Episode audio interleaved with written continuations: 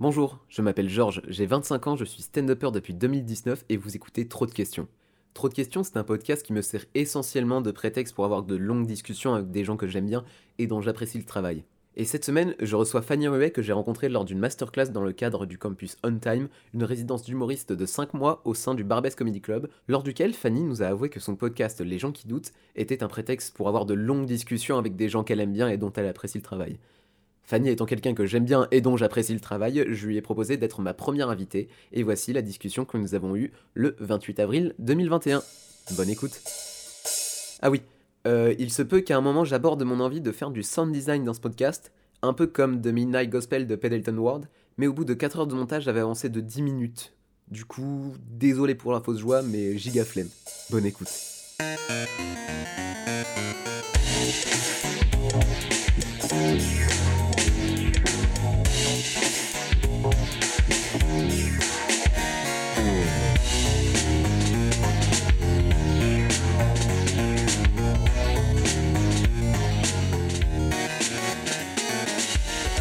Fait aujourd'hui d'être une comique C'est des questions bêtes. Hein. C'est quoi les pires questions qu'on t'ait posées en vrai Pire question qu'on m'ait posée. euh. Bah, euh, les, les pires, surtout, c'est vraiment les trucs bateaux. euh. En fait, les trucs bateaux où tu sais que tu vas devoir répondre de manière hyper courte Ouais. et où ils vont. Enfin, les genre, typiquement à la presse papier, Hmm. tu dois répondre en deux lignes à tout. Et donc, c'est. En fait, là, toutes les questions sont, sont chiantes parce qu'il n'y a jamais de nuance, il n'y a jamais de. Mais maintenant, c'est normal. Mais euh, du coup, c'est évidemment moins agréable d'y répondre. Et puis, sinon, tous les trucs. euh, Et alors que je la comprends totalement, cette question, et moi, je l'ai déjà posée aussi plein de fois, mais genre, ça fait quoi d'être une fille dans l'humour et tout? Mais Ouais. le truc, c'est que juste cette question, quand la réponse doit être courte, c'est à chier. Quand tu peux aller dans plein de trucs, oui. Mais quand ça doit être court, ça va d'office être Mais en chiant. plus, quoi. genre, toutes les femmes dans l'humour, elles répondent genre la même chose, non? Genre, c'est quel intérêt de poser cette question à chaque fois que- quoi? Les milieux sont différents en fonction du pays. Euh, genre. Et puis ça, ça évolue très très vite, j'ai l'impression. Et, et puis euh, moi, mon avis change assez souvent en fait. Euh, Ouais, je sais pas. Non, je suis pas sûre qu'elle réponde pareil. Parce qu'il y avait une interview qu'on avait faite il y a super longtemps. Je sais plus pour qui c'était. Où ils avaient posé des questions à moi, Morgane Cadignan, Mhm. je pense Rosa Berstein et une autre. euh, Et en fait, mes réponses à moi étaient très différentes de celles des trois françaises. Parce que c'est assez différent en, en Belgique en fait. Moi, je vois pas trop la différence euh, être une meuf ou pas en Belgique. Ah ouais Tout est pareil. En. France, elles avaient l'air un peu plus euh, d'avoir des réserves quoi. Mais j'ai l'impression vraiment qu'en France, il y a encore plus une distinction entre hommes et femmes qui commence à partir un peu dans les autres pays qui nous entourent. Je sais pas, genre, j'essaie de trouver un exemple pour pas juste balancer une phrase comme ça un peu random. Euh, Ouais, par exemple, il y a eu euh, le décès de, de la femme de Nelson Mandela. Mhm. Et euh, tous les titres dans les journaux ont, ont, euh, ont titré en mode euh, décès d'une grande activiste contre la ségrégation, sauf en France où il y avait vraiment marqué décès de la femme de Nelson Ouais. Mandela. Et j'ai fait comment? On est vraiment si en retard que ça là-dessus quoi. Ouais, ouais. la France, franchement, vous êtes pas ouf. hein. Qu'est-ce qui s'est passé? Il y a des, en fait, il y a plein de trucs en France. Moi, je- enfin, en Belgique, on est là, mais d'où c'est un débat? Ouais, Je sais pas si c'est parce qu'en Belgique, on a la flemme sur beaucoup de choses et qu'on est vite en mode Ah, tu sais quoi, faites ce que vous voulez, on s'en fout. Mais ouais, en France, vous avez des débats, mais ça devrait pas en être. mais est-ce que tu le ressens dans ta manière dont le public accueille tes blagues quand t'es sur scène? Genre, tu sens que le public il est en mode ouais, on s'en fout, euh, c'est, on est en Belgique, on est cool avec ça, et en France en mode ouais, elle a dit un truc un peu vulgaire, c'est une femme, c'est tellement euh, subversif. Hmm, Non, j'ai pas l'impression parce que les gens qui viennent me voir en spectacle, ils savent. Enfin, je leur vends pas un chat dans un sac. Ils ont entendu les chroniques, ils ont machin. Donc, euh, je pense qu'ils s'en ils s'en foutent un peu. Maintenant, je le sens dans les commanditaires entre guillemets quand on genre euh, Commanditaire, quoi? bah, quand on m'engage pour des tafs, euh, ou genre, par exemple, là, on fait des, des, des podcasts où on fait des blagues sur la littérature. Mhm. Euh, Il y en a certains où on me dit oui, là, méfie-toi, ça risque de, de vexer les auteurs et tout quand c'est en France. Mais en Belgique, à côté de ça, ils me demandent de présenter la foire du livre, tu vois. Ouais. Donc il y a un peu un truc de ah putain, elle fait des blagues sur nous, c'est marrant, on s'en fout et tout le monde peut voir ça parce qu'on a de l'autodérision. En France, ils sont plus genre Hum, oui, mais c'est de l'image et tout. Hmm, Donc c'est plus à ce niveau-là que, que c'est différent. ok. Ok. Ouais, en fait, voilà. Ce qui va se passer beaucoup, c'est que j'ai une question qui est partie au loin pendant que je réfléchissais. Ah, mais c'est normal. Moi, c'est pour ça que maintenant, j'essaie d'avoir un bloc-notes à côté parce que sinon, j'oublie Bah, sais quoi, je vais faire ça. hein. Ouais, ouais, c'est vraiment. Parce que c'est hyper frustrant des fois, ou alors t'as genre six questions qui te viennent pendant une longue réponse. De ouf. Ok, euh, petite pause, Georges du futur. Georges du futur, est-ce que tu regrettes que ce podcast ait duré si longtemps parce que tu vas devoir monter? Non, ça va. Il- On a fait la paix entre euh, moi et ma voix futur. on est combien? On est le. 8, 9, on est le 8. Ah, on est le 8. Date avec Fanny. C'est mon cahier de névrose, ça, à la base. C'est- oh, Kaya- Putain, c'est trop joli comme nom. C'est genre dès que, dès que ça va un peu pas bien, au lieu de ressasser les, genre, les pensées dans ma tête, je le mets là-dedans, comme ça je me dis Ah fuck, si j'ai envie de. Si j'ai envie d'y repenser un moment, je sais que c'est écrit quelque part, c'est pas obligé de rester dans ma tête, tu vois. Ah, habile.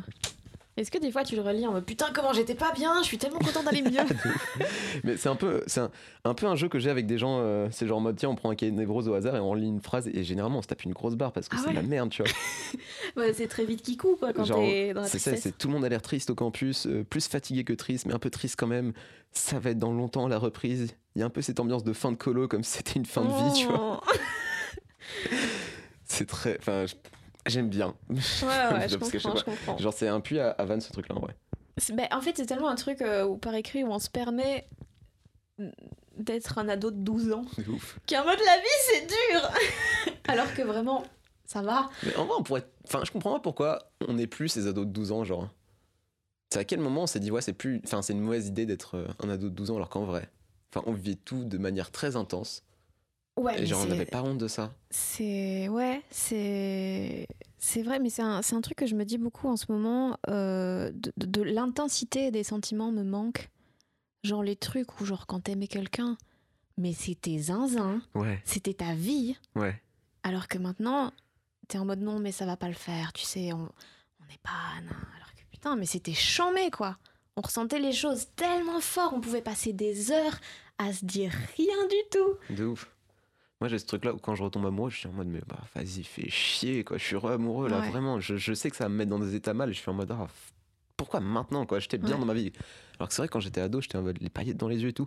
Genre, juste regarder une personne au loin, ça m'allait, tu vois. J'étais en mode, ouais, trop bien, elle existe, cette personne, c'est tout, ça me va, tu vois. C'est vrai qu'on a plus ça. C'est un... Pourquoi on se moque des ados, en vrai? En vrai. je crois qu'on est jaloux justement de, de leur capacité à ressentir les choses fort et à, et à- à avoir cette sorte de de, de- de naï- de naïveté, mais qui est pas vraiment de la naïveté, mais un côté un peu utopiste, euh, parce que à ce moment-là, tu prends moins en considération tous les obstacles que tu vas avoir, mais juste l'envie que tu as.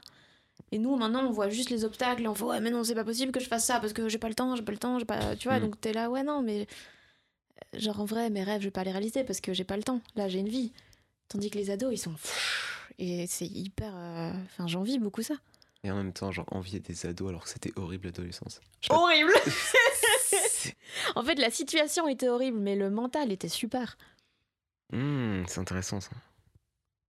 Mais du coup, si on gardait ce mental-là, ça se trouve, on revivrait des situations horribles à nouveau. je pense peut-être en fait peut-être parce que ce qui nous rendait ce qui rendait le truc horrible c'est qu'on était vulnérable à énormément de choses parce qu'on ressentait les choses aussi fort mais d'un côté j'ai l'impression que quand t'es ado vu que t'es plongé dans un environnement que t'as pas choisi t'es au collège t'es obligé de faire des trucs que t'as- que t'aimes pas genre 8 heures par jour Hmm, hmm. plus faire des devoirs, ça n'a aucun sens. Euh, être avec des gens que t'aurais pas choisi toi-même, tandis que maintenant, vu qu'on a nos choix, on a nos apparts, on a plus de liberté, on peut avoir des les potes qu'on veut et tout. Je pense qu'on est moins perméable à toutes sortes d'avis un peu toxiques et donc on pourrait vachement plus se permettre la vulnérabilité justement parce qu'on est entouré de gens de gens plus sains en fait. Donc là, tu peux te permettre certaines vulnérabilités dans ta vie?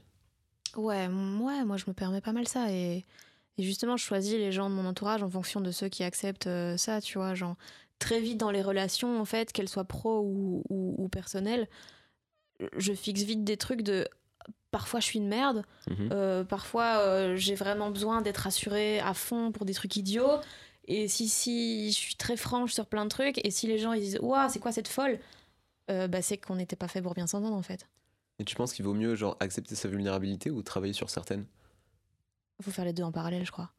Faut genre accepter que t'es en travail continue sur toi-même et genre il y a des choses évidemment qu'il faut les régler.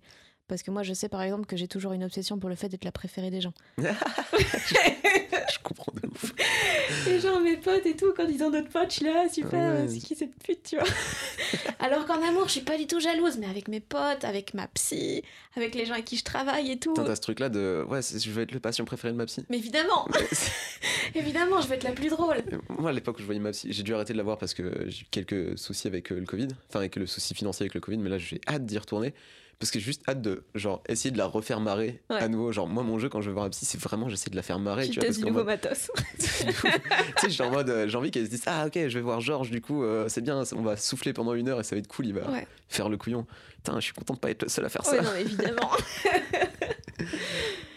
Et donc ouais, je sais que je dois travailler là-dessus parce que ça vient d'une peur que les gens ils s'en aillent et parce qu'ils m'aiment pas assez et tout. Et donc évidemment, je dois travailler là-dessus. Mais en même temps, les gens autour de moi, ils le savent, ils mm. l'acceptent, et tant que ça prend pas non plus des proportions énormes, tant que ça reste un peu une blague et un truc, euh, voilà, ça va. Donc il y a un juste milieu, je pense, à trouver. Mais le truc de la jalousie de couple et du fait que c'est quelque chose d'assez malsain, et que tu t'en éloignes et que tu recalques ça à tes potes, genre, pourquoi est-ce qu'on n'aime pas, pourquoi on se trouve ça, enfin, pourquoi on n'aime pas genre les gens qui sont jaloux en couple? Parce qu'il y a.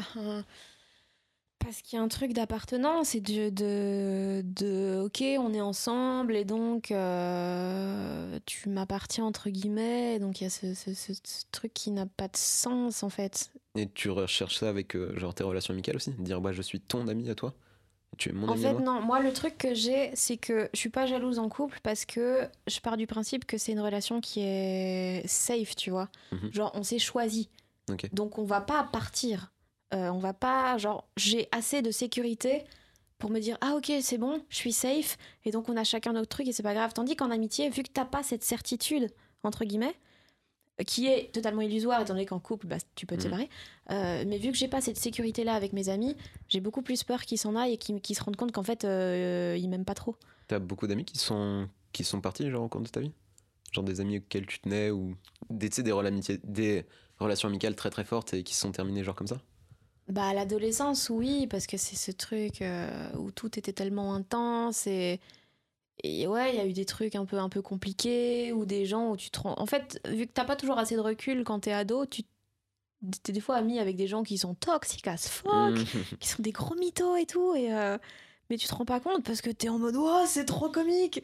Et, et donc oui, il y a eu quelques trucs un peu, un peu nuls. Euh, maintenant, j'ai pas non plus été trop mat, quoi, mais je sais pas, j'ai un peu cette peur de l'abandon tout le temps qui, qui, qui, se met sur toutes mes relations, mais, euh, mais c'est pas non plus euh, handicapant euh, totalement, tu vois. C'est juste que je fais souvent des blagues de ah, tu vois d'autres gens. ouais, mais viens chez moi plutôt. Est-ce que t'as ça sur scène un peu? Genre que. En fait, moi, ce que je vois, c'est que tu es sur une début de notoriété. Mm Tu es en train d'être de, plus en plus connu. Est-ce que t'as pas peur un moment que les gens se disent ah, on va préférer comme cette personne-là qui vient d'arriver euh, Mais ça en soi, c'est pas trop mon problème. Enfin, genre, moi, le fait qu'ils aiment quelqu'un, ça va pas avoir une incidence sur le fait qu'ils m'aiment moins. Mhm. Genre, t'as plus de temps pour aimer des humoristes que des amis, parce que ça prend moins de temps comme relation. Je vois. Euh, donc, non, et puis. Mais parfois, je me pose la question vis-à-vis de, de certains trucs. Par exemple, quand je vois. Là, je sais pas si t'as vu, il y a il y a full humoristes qui ont lancé leur podcast. et j'ai hein. vraiment une seconde où je me suis dit putain, mais ça veut dire peut-être les gens ils vont préférer leur et ils vont moins aimer le mien. et puis c'est ça que je me suis forcée à me dire. Mais d'ailleurs, c'est le jour où on s'est appelé.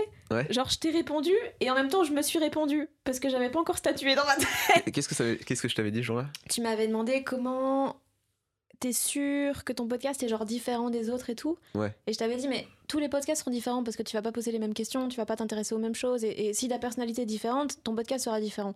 J'étais comme, oh putain, ouais, j'ai trop raison Et en vrai, tu vois, du coup, j'essaie de pas trop regarder en fait ce qui se fait ailleurs. Euh, et ce qui est assez paradoxal avec le fait que, que d'un côté, il faut quand même se tenir au courant de ce qui se fait pour être. Euh, euh, sinon, tu, tu, tu, te mets totalement à part et donc tu es déconnecté de, du présent, quoi. Euh, mais donc, il faut un peu trouver l'équilibre entre se tenir au courant de ce qui se fait et ne pas être totalement. Euh, obsédé par ah mais l'autre il a fait ça et Mm. elle elle a fait ça euh, et est-ce que moi j'ai une place là-dedans? Non tu t'en fous en fait en vrai fais ce qui te plaît et, et, et on s'en fout de ce qui se fait ailleurs. Qu'est-ce qui te plaisait dans le fait de faire un podcast?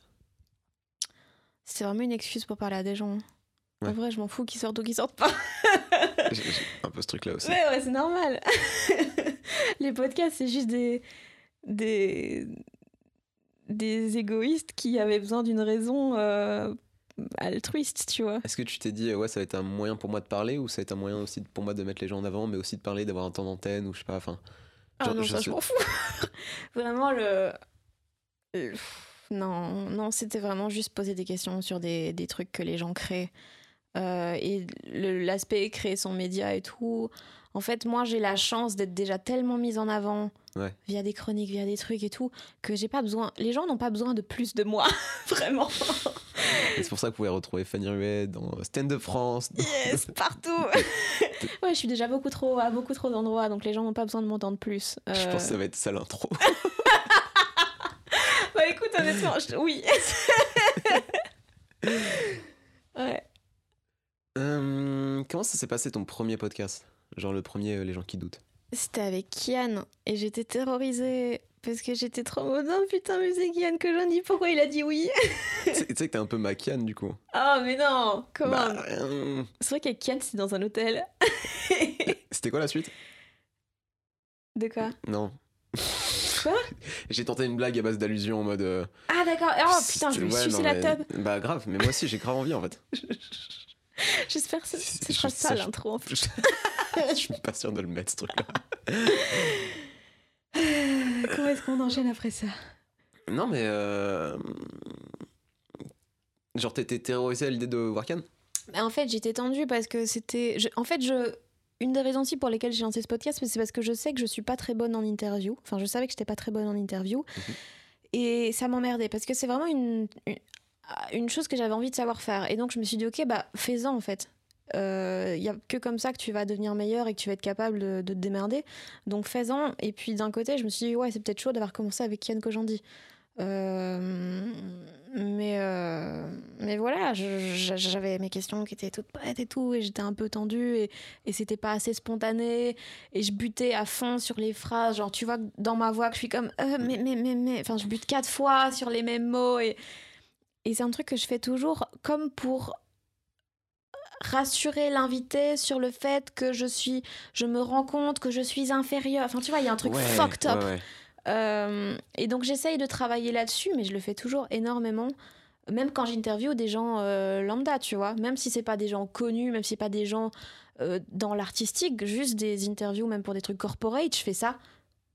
Je sais pas pourquoi. Euh, je bute quasiment exprès sur les questions pour euh, que la personne comprenne que euh, je suis pas sûre de moi et que machin. Moi j'ai pas trouvé encore le, le moyen de montrer à une personne que j'aimais beaucoup son travail sans vraiment la mettre sur un piédestal. Ouais. Tu vois Mais je pense que. Enfin, je sais pas, moi je préfère mille fois quand les gens justement disent rien euh, et disent pas genre ah j'aime ce que tu fais. Parce qu'en fait, je pars du principe que si quelqu'un veut t'interviewer, c'est déjà une preuve que tu qu'il est assez intéressé par toi pour préparer des questions et passer une, deux heures de son temps avec toi. C'est déjà une preuve suffisante pour moi. Et si justement quelqu'un commence à dire ouais mais j'aime trop ce que tu fais et tout, en fait justement ça crée un décalage qui est hyper Mm. désagréable. Et je pense que la conversation sera mille fois plus intéressante si c'est juste deux personnes qui discutent sans qu'il y ait de, justement ce, ce décalage quoi.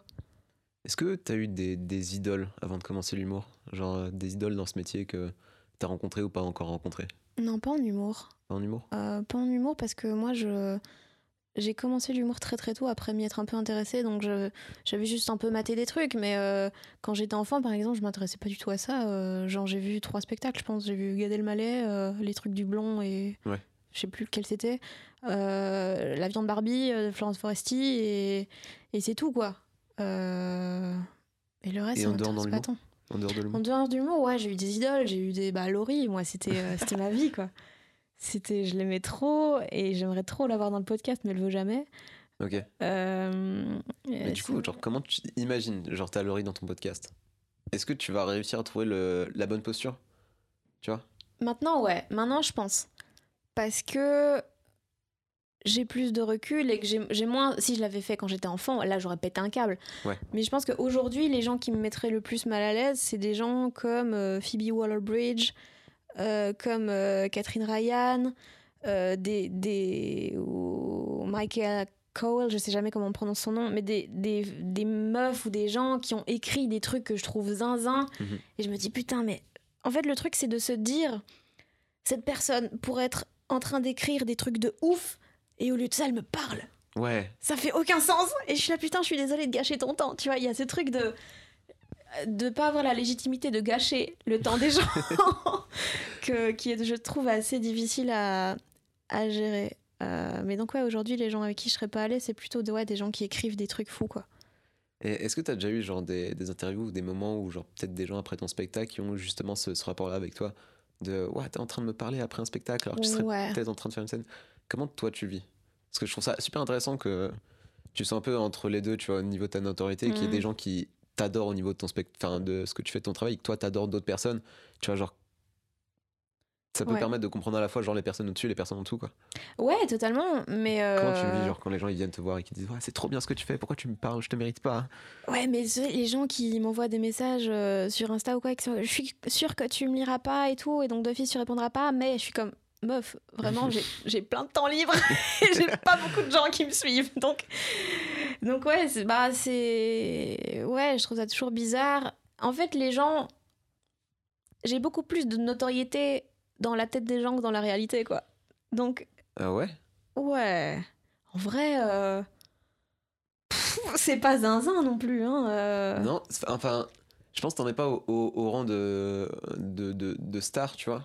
Mais je pense que tu es au rang de quelqu'un qui a un nom. Après, c'est vrai que je pense que moi, je suis un peu biaisé du fait que je suis dans le milieu et que ouais, les gens c'est parce que tu dans, le milieu. Maintenant, euh, dans la rue, tu vois, c'est rare quand même. Euh, à Bruxelles, un peu plus, mais genre à Paris, les gens vont pas me reconnaître.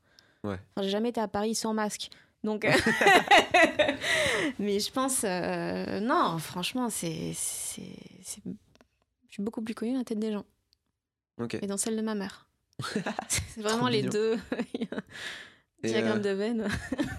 Comment tes proches vivent le... Allez, un peu bateau ces questions en vrai. Genre, les... comment tes proches vivent un peu ta notoriété genre, ça... En vrai, c'est un peu. Enfin, je sais pas si c'est intéressant de ces questions. En fait, si. En fait, je, mais je sais pas comment il faudrait la poser. Parce qu'en fait, il y a un aspect qui est intéressant. Parce que dans souvent, la façon dont l'entourage gère les choses est plus compliqué que la façon dont la personne gère les choses. Euh, c'est exactement là où je voulais aller. Ouais, mais je, ne sais pas non plus comment j'aurais posé ça. Euh, mais en gros, euh, en gros, j'en sais rien. Mais il y a, y a des fois une sorte de distance un peu chelou qui est faite par les gens quand ils font. En fait, ils s'imaginent aussi que. Je sais pas, c'est compliqué, mais. Je vais passer une autre question et puis on, on essaie de retomber là-dessus. Est-ce que tu es déjà justement allé trop loin dans, dans la relation avec quelqu'un qui t'idéalisait un peu juste en voulant être gentil Tu vois Et qui s'est retrouvé à, genre, à mettre une. Enfin, genre, est-ce que cette personne-là, elle, a une proximité un peu chelou avec toi et que t'es obligé de lui mettre un stop ou genre tu t'es rendu compte que t'as merdé genre un peu après ou Bah, en fait, ouais, vu que j'essaye toujours d'être sympa et de quand les gens ils viennent me parler et et j'ai parfois du mal à ouais un peu dire non et tout donc en général ouais ils voient bien que j'arrête enfin je réponds moins ou que j'ai des réponses assez brèves et tout parce que les, les gens vu qu'ils ont l'impression de me connaître mhm. parce que les podcasts les chroniques et tout euh, des fois ils, ils, se projettent un peu trop dans mes potes et tout alors que moi je connais rien d'eux et je sais pas enfin tu vois c'est assez assez curieux et donc ils ont tendance peut-être à ouais à trop projeter euh, et surtout à imaginer que je suis l'image que je renvoie euh, mhm. ce qui est pas faux, mais pas vrai non plus. Euh, genre ce qu'il y a sur scène, dans les chroniques, dans les podcasts et tout, c'est vraiment le meilleur de moi. Mais il y a tout le reste aussi. genre il y a tout le côté... Euh, le côté chiant à vivre en fait. Euh, genre là, je suis trois jours à Paris, ça me fait chier. Genre je suis pas bien quoi. Ce matin, j'étais là putain, vas-y, je prends un talis maintenant, je rentre quoi, parce que mm. j'aime trop être chez moi et, et, être genre vraiment dans ma forteresse et, et niquer tous vos mères. Euh, et, je, suis souvent égoïste, je suis souvent égocentrique, je suis souvent euh, euh, difficile à vivre parce que je parle pas. En fait, il y a des fois où vraiment mon stock de capacité sociale était épuisé et genre que je sois avec des potes, pas avec des potes n'importe qui, je ne parle plus. Et donc les gens, quand ils, ils se ramènent en mode Ah putain, ça doit être trop chambé de traîner avec toi. Non, Non, vraiment pas. genre, je- je- j'approuve en mode, c'est pas en mode euh, ouais, t'es chiant, tout ça, c'est genre approuve en mode, je, je ressens exactement la même chose. Ouais. Et je sais pas si c'est un truc d'humoriste ou c'est un truc genre plus une particularité qu'on peut avoir sur notre mode de fonctionnement. Je suis un peu en de mon téléphone qui sonne en plein podcast. Oh super. putain, amateur Oh non mais oh là là le loser quoi. Mais insultez-moi.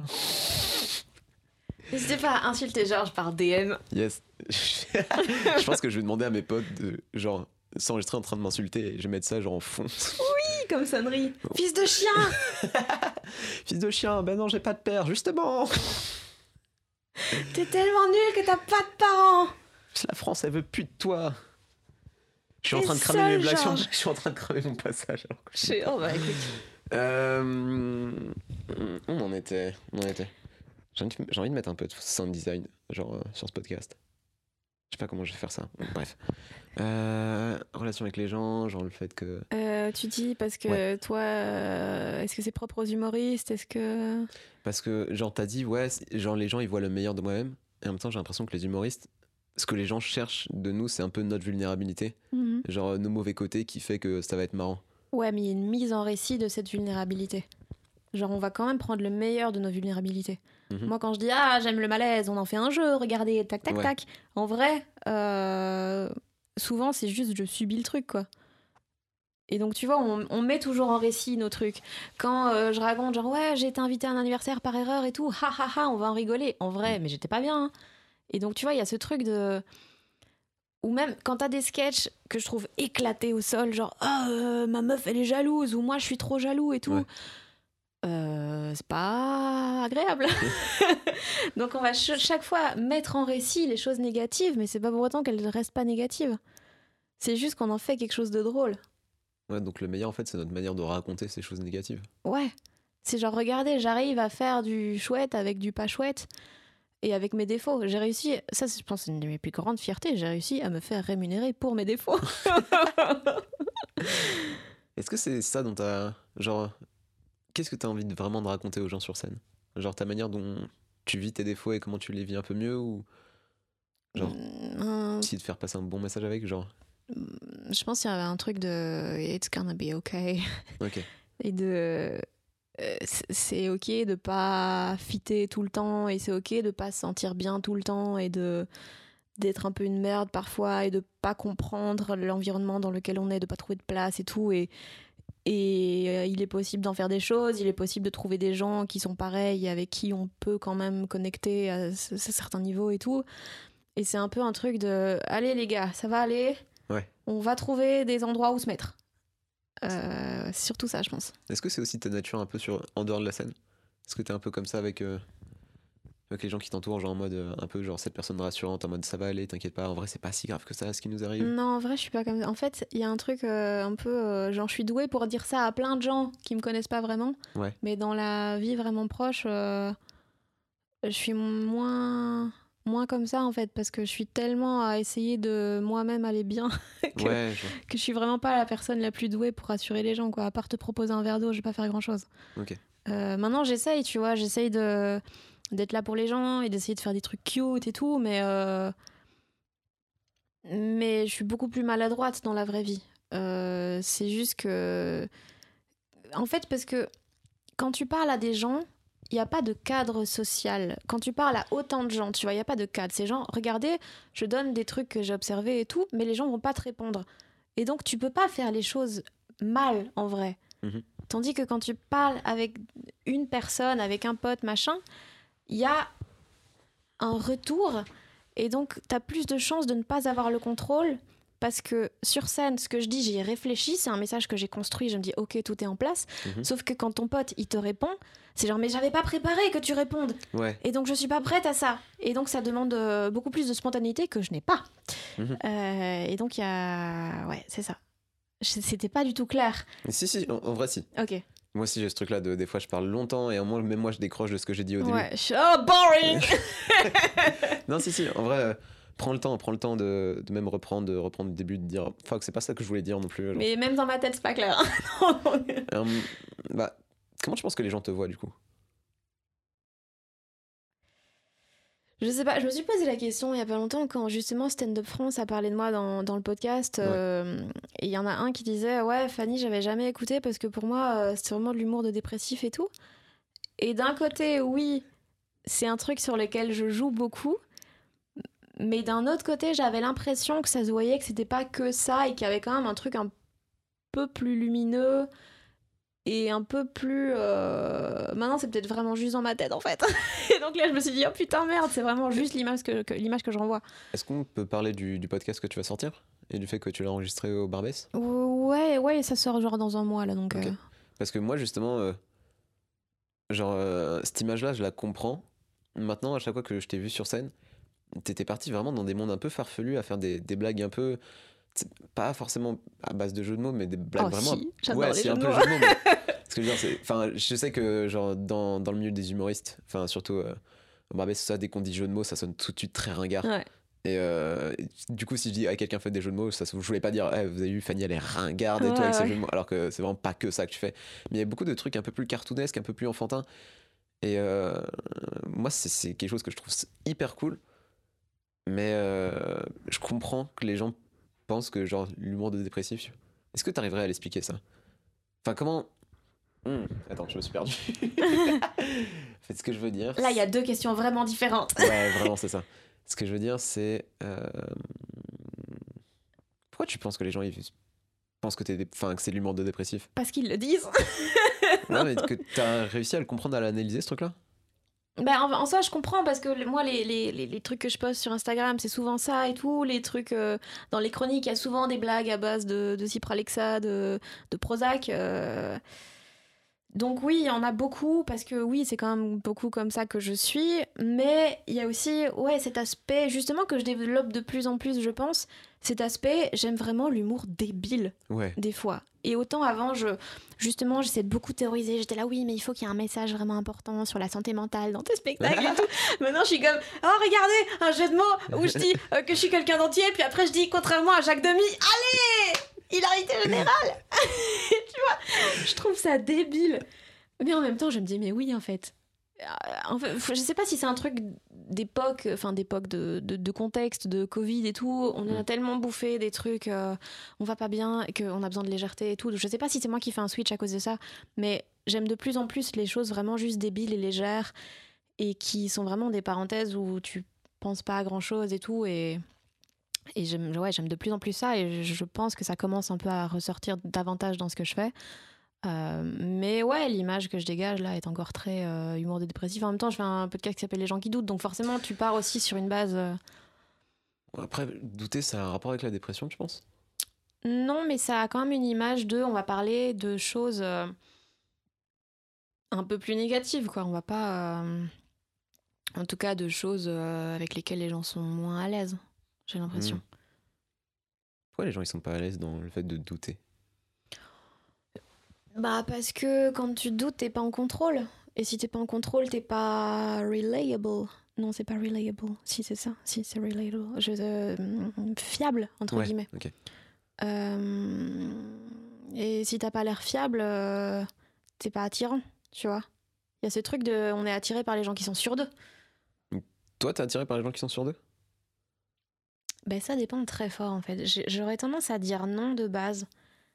Euh, parce que, ouais, j'aime bien euh, les meufs un peu névrosées, tu vois. Bah ouais. J'aime dire, non, j'ai envie de vous sauver. Mais je pense que c'est un peu c'est ce que les gens aiment bien, genre dans ce que tu dégages, tu vois. Enfin, pas forcément le, le côté j'ai envie de te sauver, mais le fait de, de devoir douter, le fait de voir que t'es pas en, en assurance. Ouais. je pense qu'il y a un peu une projection hum, d'empathie, tu vois. Ouais, je pense que ça, j'ai un côté, ouais, justement très. euh, relatable. j'ai un côté, oui, les gens s'identifient parce que moi, je suis comme. Eh, euh, j'ai plein de failles. Et ils font genre, oh putain, j'ai les mêmes. Et donc, oui, évidemment, ils connectent comme ça. Mais genre, ça, c'est en tant que chose que je. Enfin, ils aiment les choses que je crée via ça. Euh, et peut-être qu'ils aiment la personne qui pense que je suis via ça. Mais en vrai, dans les vraies relations sociales, je suis pas certaine euh, que ça soit aussi vrai en fait. Parce que tu vas pas chercher la même chose dans les œuvres que tu consommes que Mm. dans les gens que tu fréquentes. Moi, par exemple, je sais que j'adore les trucs d'écorché vif. Ouais. Euh, dans une chanson, plus tu pleures, mieux je me porte.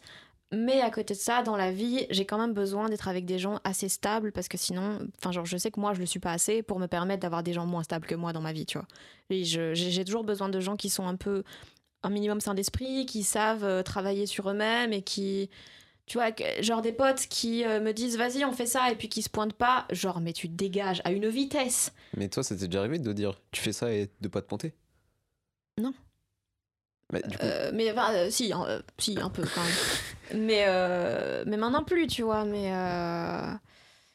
mais non, j'ai besoin de gens fiables et solides quand même. mais tu te vois pas comme quelqu'un de fiable et solide. Si, si quand même. Mais il faut pas que j'ai quelqu'un de moins solide que moi, tu vois. Ok. Parce que sinon, je... en fait, juste, ça va me faire chier. Parce que pour moi, dans ma tête, je concevais vraiment genre une question de solidité comme étant genre, tu sais, t'as des périodes où juste t'es bien, t'as des périodes où t'es fucked up, tu vois. Mhm. Et que genre les gens qui m'entourent, c'est des gens qui sont euh, euh, pas en phase avec mes périodes. Parce que si on est fucked up tous les deux, eh ben, Ouais. on est juste là à se tirer vers le bas. Et si on est bien tous les deux, bah juste euh, c'est marrant, mais on se fait chier quoi. Tu vois ce que je veux dire? Ouais. Et que j'ai Ouais. plus euh, pas le côté de, de j'ai envie de fréquenter des gens stables, j'ai plus envie de fréquenter des gens stables quand moi je suis pas. Et moi je suis prêt à offrir ma stabilité à des gens quand eux ils le sont pas, tu vois. Et je sais pas si j'ai raison de voir ça comme ça ou si. euh, Ben si, c'est logique en fait. C'est logique, mais j'ai- réalisé il y, a, mais il y a quelques jours justement que, en termes de relations amoureuses et tout, Mhm. j'avais toujours eu tendance à penser que j'étais attirée par les gens vraiment similaires à moi. Mhm. Genre vraiment des gens qui un peu, euh, ouais, meuf névrosée, euh, qui aiment la littérature. Et euh, vraiment, j'ai une liste de trois critères, tu vois. Et j'étais là, ouais, mais ça, c'est trop, c'est trop comme j'aime bien et tout. Et en fait, je réalise que pas du tout. Et que justement, j'aime bien les gens qui sont à l'opposé de moi parce que sinon, c'est chiant. Et ça ne, d'ailleurs, ça marchait jamais avec les gens qui étaient vraiment comme je pensais que, que j'aimais les gens, tu vois. Mhm. C'était chiant parce qu'on avait la même dynamique, on était trop similaires. Et du coup, euh, ben, y a pas, ça ne marche pas. Il n'y a pas de dynamique. Et c'est pas trop chiant d'avoir quelqu'un trop opposé? Genre du. Ou genre. Bah, il y a opposé et opposé, tu vois. Mais il y a quand même des points similaires. C'est quoi la euh, nuance alors? Je pense que c'est beaucoup dans la dynamique de, de dialogue. Genre moi, vu que je parle pas beaucoup, si j'ai Mhm. quelqu'un en face de moi qui parle pas beaucoup, c'est long. hein. donc euh, ouais, ouais. Faut... En fait, il y a vraiment ce truc de je parle pas beaucoup, donc il y a juste des gens un peu plus extravertis qui vont m'adopter, je vais les suivre.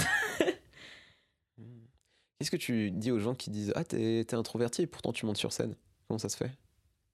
C'est très logique parce que quand tu montes sur scène, t'as le contrôle de tout. Mhm. C'est un cadre. C'est comme euh, moi avec plein d'invités, des gens qui doutent. La, discussion était très fluide quand on avait les micros, mais quand Ouais. on les coupait, c'était genre voilà. Allez, parce que tu vois, il y a des codes. Ouais. Et donc on suit la discussion. Euh, Enfin, la discussion euh, se passe selon des codes sur scène. Moi, le texte, je, l'avais en tête. Euh, bah voilà, je déroulais mon truc. Il y avait des fois des petites interactions, mais tout était sous contrôle. Tandis que dans une discussion, vraiment, c'est beaucoup plus compliqué parce que tout est, tout est spontané en fait. Et là, j'ai pas toujours les codes. Est-ce que, en dehors de ta vie sur scène, t'es quelqu'un qui aime bien se faire remarquer? Genre qui est prêt à faire genre une petite bêtise, une petite dinguerie juste pour euh, choper justement cette attention-là sur toi Hum, je crois pas. En fait, ça dépend dans quel contexte je suis, mais si je suis avec des gens que je connais pas, non, pas trop. Ok. Maintenant, je suis aussi euh, euh, du genre à, à m'en foutre de vraiment beaucoup de choses. Et donc, des fois, je vais faire un truc que les gens considèrent comme une dinguerie, Mhm. mais moi, c'était juste un raccourci pour. euh, parce que je m'en fous, tu vois. Donc, des fois, je vais dire un truc, les gens ils seront là, oh putain, comment il a osé Alors que vraiment, c'était juste. Il m'a fait chier, je lui ai dit, tu vois. Ouais. Et donc, c'est plus vraiment de la flemme. Ok. Ta définition d'introverti, ce serait quoi exactement? Parce que j'ai l'impression que pas mal de gens ont leur définition à eux. Genre, euh, par exemple, moi, la définition que j'ai, c'est euh, les gens introvertis vont plus euh, regagner de l'énergie en étant seuls Ouais. et en dépenser en étant avec les autres. Ouais. Et les extravertis, c'est l'inverse. ouais, Est-ce qu'on est à peu près là-dessus? Ouais, ouais, totalement. Et euh, moi, j'ai vraiment besoin vraiment de me recharger, quoi. C'est une. Euh, comme les voitures électriques, c'est la même chose. Mais du coup, voir des gens, c'est quelque chose qui te plaît aussi? Genre, t'as ce côté où je décharge mes batteries, genre je vais aller me fatiguer en allant voir des gens? Enfin, est-ce que t'as ce truc plaisant de je vais aller voir des gens Ah, Tu ben, j'aime. Oui, j'aime euh, voir les gens que j'aime bien, ou j'aime des fois, euh, j'ai juste envie de sortir, Ouais. d'aller me poser dans un bar. Je connais personne, je m'en bats les couilles. Je veux juste voir des gens, mais c'est pas, ça, c'est le contexte, je pense, parce que j'ai juste envie de, de voir que les humains existent encore, Mhm. euh, parce que j'en ai pas vu depuis longtemps. Mais, euh, mais souvent, si j'ai trop vu de gens, si j'ai trop dû parler, mais je suis épuisée, quoi. Je suis vidée. Mhm. Et genre, des fois, euh, genre hier, j'ai fait trois heures d'émission chez Inter. Et puis après, j'étais chez une pote et on a, on a bossé. Et puis après, on est allé euh, au magasin. Ouais. Et là, le magasin, il m'a tué. hein. C'était genre, putain, j'ai déjà vu tellement de gens, j'ai déjà Ouais. dû parler tellement aujourd'hui. Mais genre, magasin, j'ai pas parlé. J'étais juste à côté d'elle, je marchais, je parlais Ouais, t'as le mode automatique en mode Ouais. genre même plus tu regardes, c'est juste t'avances et t'essaies Ouais. de faire en sorte de pas mourir écrasé par quelque chose quoi. C'est ça. C'est genre vraiment, chaque pas me rapproche de l'endroit où je serais seule. Euh, et donc, j'étais, je suis rentrée, mais j'étais trop contente, quoi. J'étais juste là, oh putain, il se passe rien. C'est trop bien. Quel moment tu t'es rendu compte que t'étais doué en stand-up? Bah, c'est toujours assez. euh, Enfin, il y y a genre plein de gens qui te diraient, mais tu ne l'es pas, Fanny. Mais euh, en fait, le truc, c'est que. Je je sais pas, c'est. Moi, un truc qui m'a un peu donné euh, un boost, c'est que, genre, trois mois, du style trois mois après avoir commencé, j'ai gagné un concours du Kings of Comedy Club, donc qui est le seul Mhm. comedy club en, en Belgique. Et donc là, je me suis dit, putain, peut-être il y a un truc à faire, en fait. Mais c'est-à-dire tu t'es déjà dit ouais je vais faire un concours. Mais en fait, non, moi, je, je m'étais inscrite juste pour pouvoir jouer au moins une fois par semaine. Parce que c'était des étapes une fois par semaine. Et du coup, je m'étais dit, bah, comme ça, tous les mardis, je joue tant que je suis pas éliminée. Mhm. Donc, ça me fait des dates, quoi. Et finalement, j'ai gagné. Et donc, euh, j'étais là, bah, si des gens dont c'est le métier trouvent qu'il y a un truc à faire, bah, peut-être, en fait, ouais, je vais continuer. Donc, euh, donc là, ça, ça te fait un peu avoir des perspectives que tu n'avais pas. Euh, et donc là, je me suis dit, ok, là, on va, on va un peu creuser. Et puis, de fil en aiguille, j'ai, j'ai eu d'autres trucs. Et, et en fait, le truc, c'est que c'est pas tellement qu'à un moment, je me suis dit, je suis douée, c'est juste que ça marchait à Ouais. chaque étape. Donc, je me suis pas trop posé la question. Je me suis dit, ok, bah, moi, j'aime bien faire ça. Visiblement, les gens aiment assez pour venir me voir en spectacle. Bah, vas-y, on continue, quoi. Est-ce que ça- t'as ce truc de comment dire une sorte de en fait est-ce que t'as eu une exigence qui est, qui est née suite à ça suite à ce concours en disant ouais vas-y faut vraiment que je sois drôle il faut vraiment que je sois efficace tout le temps à partir de maintenant parce que les gens attendent que je sois drôle? Ou c'est un truc euh, En fait, Non. T'as- genre le truc que j'ai observé c'est que euh, tu sais il y a des gens qui sont genre pas naturellement doués mais qui ont certaines facilités à faire des choses et il y a d'autres qui galèrent leur race pendant plusieurs années. Et euh, je me dis pas forcément que tu sais il y a des génies ou pas des génies tu vois. Je me dis juste comment est-ce que genre je pense les personnes qui arrivent plus facilement ont genre une euh, une vision de la chose une vision de la discipline qui est euh, assez particulière qui fait que ça va être très efficace très vite Mhm. et c'est plus ce truc-là que j'essaye de creuser chez les gens qui, euh, qui réussissent assez. euh, pas facilement, tu vois, mais qui Ouais, réussissent ouais, mais assez je, vite. je comprends et je, je, je ne sais pas. Je ne sais pas d'où ça vient chez, chez des gens. Ouais, il y, a- il y a des gens, ils, genre, regarde Roman Fressinet, il fait n'importe quoi, il arrivera à le faire bien et drôle et ça va marcher et ça va. Euh, et je sais pas, il y a des gens comme ça qui sont très. euh, Je sais pas, il y aura toujours une vision un peu différente. Des gens comme Phoebe Waller-Bridge, euh, tout ce qu'elle fait, tous les projets, qu'ils soient drôles ou pas, je les trouve incroyables parce qu'il y a toujours ce regard, cette personnalité que je trouve zinzin. Euh, et je sais pas ce qu'il y a chez ces gens. Et tu sais pas ce que t'as chez toi non plus.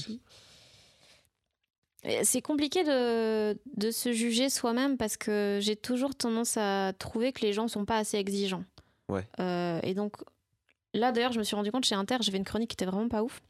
Sur le Freezy Ouais. C'est que t'as tweeté. euh. Ouais, et, euh, et honnêtement, il y a deux, trois vannes que j'aime vraiment beaucoup, mais je trouve qu'elle est éclatée et genre je l'ai écrite euh, tard, euh, j'en avais deux à faire. euh, Pourtant, euh, euh, genre cette chronique, je l'ai écoutée avant de venir, et les gens ils ont rigolé assez fort. Genre, euh, mais parce qu'il y avait vraiment deux, trois bonnes vannes vraiment drôles, mais dans le déroulé et tout, c'était beaucoup, beaucoup de texte pour vraiment pas beaucoup de choses drôles. Et, et donc là, tu vois, j'ai remarqué que dans les commentaires, les gens étaient quand même vachement positifs. Mhm. Et je pense que j'ai atteint ce stade chez Inter où les gens m'aiment assez pour trouver tout ce que je fais bien. Et je me suis dit, oh fuck. Mhm. Parce qu'avant, il y a quand même des gens qui disaient, putain, ça c'est en dessous de ce qu'elle fait d'habitude, ou ça c'est pas dingue et tout. Et donc c'était cool parce qu'il y avait quand même un curseur équilibré, tu vois, et les gens étaient quand même un peu euh, terre à terre avec ce que je faisais. Donc c'était cool d'avoir ce retour un peu plus sincère. Tandis que maintenant, c'est moins le cas. Et c'est assez chiant parce que comment tu peux te fier à l'avis des gens s'ils sont souvent positifs Bah, je- Même quand ça, c'est pas cool? Moi, ce que, ce que j'interprète, et je dis ça genre. En fait, je vais, je vais beaucoup dire, genre, moi, ce- ma vision des choses, mais c'est vraiment pas genre. euh, hein. c'est genre vraiment une interprétation, tu vois. C'est que j'ai l'impression que, genre, ton exigence, ton critère d'exigence se base plus sur les rires, mais base plus sur ce que tu as envie de raconter. Totalement, ouais. Et euh, genre, pour moi, quand, quand j'ai vu le tweet euh, sur le frisbee en disant que c'était pas ta meilleure chronique, qu'il y avait des bonnes vannes, j'ai fait, euh, ok, genre, ce qu'elle avait à dire était pas forcément, genre, ultra intéressant. Genre, le fait que, euh, genre, le ministre, il dise, ouais, faites du frisbee, c'est- marrant, mais c'est pas, genre, vraiment, c'est pas un truc qui va te. Il y a pas de message. matcher. Ouais, c'est pas de message.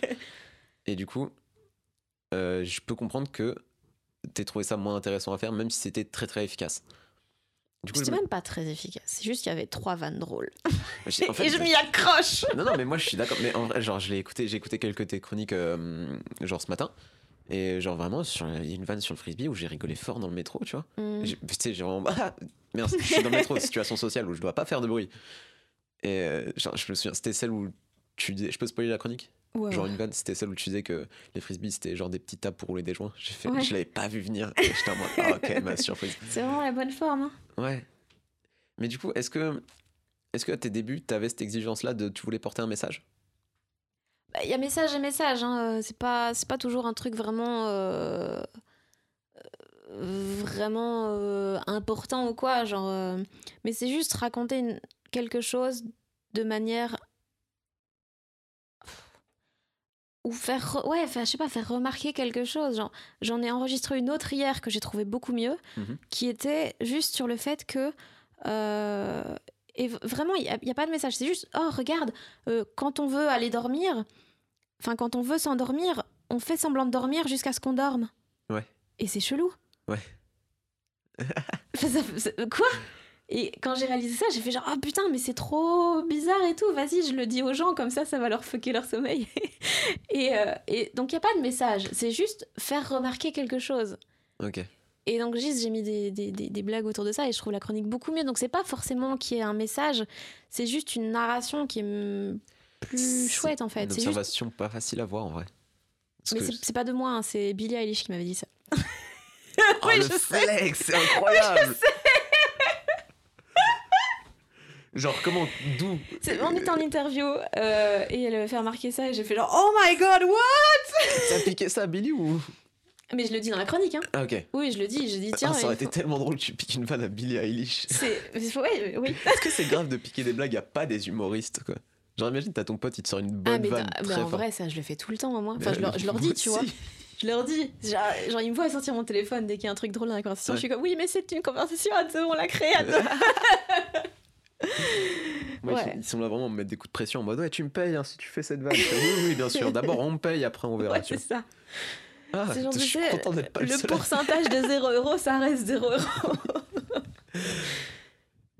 Et du coup, euh, qu'est-ce qui t'a plu dans ce qui t'a plu dans ta chronique là sur le fait de faire semblant jusqu'à trouver le sommeil C'est la manière dont tu le racontes. Parce qu'il ouais, il y avait un truc un peu plus recherché dans la, dans la forme de la chronique. Il y, avait, il y avait des vannes que je trouvais vraiment drôles. Et je sais pas, le tout était un peu mieux agencé. Il y avait quelque chose de, de plus cohérent. Et il y avait un point A, un point B. Enfin, tu vois, c'était Ouais. mieux construit, quoi. Et puis, je sais pas, l'ambiance était mieux. L'invité, je l'aimais beaucoup. C'était Alice Zeniter. Euh, et, et je sais pas, tout ça fait que au- au- à la fin, j'étais là, putain, c'est trop bien, j'ai hâte qu'elle sorte, quoi. C'est juste t'as passé un bon moment quoi. Ouais. Et je pense que ça joue énormément aussi, parce que les pires chroniques que j'ai faites, c'était avec des invités qui m'insupportaient, quoi. Hmm. Donc en fait c'est pas tellement genre ce que tu produis comme euh, comme écrit mais plus ce que tu produis comme moment avec les gens qui euh, t'affecte toi. C'est ouais, c'est les deux quand même. C'est ouais, les deux jouent fort parce que d'un côté, je sais que si ma chronique elle est éclatée, je vais mal la vendre parce que je serai en mode oh my god, je suis en train de pourrir trois minutes de leur temps. Ils pourraient être en train d'écouter des trucs super et à la place, c'est moi qui parle à 2 millions de personnes. What? Mm. Et Donc il y a de nouveau ce truc de voler du temps aux gens euh, parce que moi je déteste qu'on casse les couilles à me raconter des choses qui ont pas de sens. Donc moi le faire, je me sens trop mal quoi. Mais t'écoutes des chroniques d'autres personnes? Ouais, j'écoute beaucoup les, j'écoute beaucoup les copains, euh, Morgane Cadignan, euh, euh, Alexis Le Rossignol, Guillermo et Marina, je les, je les regarde toutes. Est-ce que ça t'arrive de tomber sur des chroniques un peu éclatées de leur part? Ouais, des fois, tu vois qu'ils ont dû l'écrire tard, quoi. Ou des fois, tu dis, putain, celle-là, elle est moins bien que ce qu'il fait d'habitude. Mais euh, je suis en mode, ah bah ouais, ça arrive, tu vois. Mais tu leur en veux pas en fait. En fait c'est le truc de... C'est un truc que j'ai aussi, c'est euh, genre Shirley, quand j'étais au campus, me disait bonjour, beaucoup euh, les gens vont pas te juger quand tu montes sur scène, arrête de t'excuser ou arrête de assume d'être là, t'as une légitimité, même si c'est pas ouf, c'est pas grave. Genre, au pire, tu vas leur faire passer un mauvais moment pendant 5 minutes et tu vas passer à autre chose. Et tu sais, genre, j'ai ce truc-là où moi je m'en veux si j'arrive sur scène et que je serais un malaise ou que vraiment les gens comprennent pas mes blagues. Et en même temps, si c'est un de mes potes ou quelqu'un que j'aime bien qui fait la même chose, je suis en mode, bah c'est pas grave, c'est juste un jour sans, tu vois. En fait, ça dépend de la promesse à chaque fois, tu vois. Moi, euh, j'ai fait les, les étés, enfin là, je l'ai fait l'année dernière, je vais le refaire cette année si on, si on peut jouer. Euh, c'est les étés, je prends un soir tous les soirs au, Kings of Comedy Club et je fais des 30-30 de tests. Mhm. Et, euh, et, là, tu vois, la promesse, c'est on va tester des trucs, peut-être ça va être drôle, peut-être pas. Vous payez pas cher, vous venez, ça va être cool, peut-être. Euh, et donc là, la promesse, les attentes sont assez basses pour que tu puisses te permettre de dire ok je suis légitime parce que je vous ai rien promis de zinzin hein. c'est juste je fais mon truc et tout. Donc là ça va je suis assez à l'aise même quand je fais des trucs qui sont pas dingues. Maintenant quand t'es sur France Inter t'as 2 millions de personnes qui t'écoutent c'est le service public t'as un peu une exigence tacite qui est là. Donc je vais être beaucoup plus mal à l'aise si je fais de la merde sur France Inter que euh, que ailleurs quoi si c'est sur scène, genre je sais que mon spectacle maintenant il est relativement solide. Si je fais des petites impros et que ça prend pas, je me dis bah c'est pas grave, écoute les gens ils auront quand même eu une heure de matos solide et après je tente des trucs, c'est pas grave quoi. Mais est-ce que c'est une promesse que on peut que n'importe qui peut tenir le fait de produire une chronique de qualité genre toutes les semaines? J'aurais tendance à dire non et puis il y a Guillermo Guise. et vraiment c'est le contre-exemple parce que je pense que non c'est pas possible d'avoir chaque semaine des trucs fous à dire. Des fois t'es un peu moins bien, t'es mhm. voilà. Mais il y a Guy et donc, bah, si c'est possible. et donc, il me fait chier. Non, mais c'est possible d'être Guy. Et encore, genre. Est-ce que c'est possible d'être Guillermo Guise Je pense que lui, il a réussi. mais euh, pourquoi lui, ça fonctionne? Parce que Guy a ce truc, euh, ce truc dans la tête qui fait qu'il est. Bah, déjà, il a de l'expérience. Il a... Ça fait 4-5 ans qu'il fait ça. Il est très drôle dans la vie. Il est... Puis, il connaît les recettes et tout. Et donc, je, je pense qu'il y a un mélange de tout ça. Mais je pense aussi et surtout que Guy, quoi qu'il fasse, il fait les choses bien parce que c'est un gros angoissé de la vie qui a des attentes, enfin des exigences hyper, euh, hyper hautes.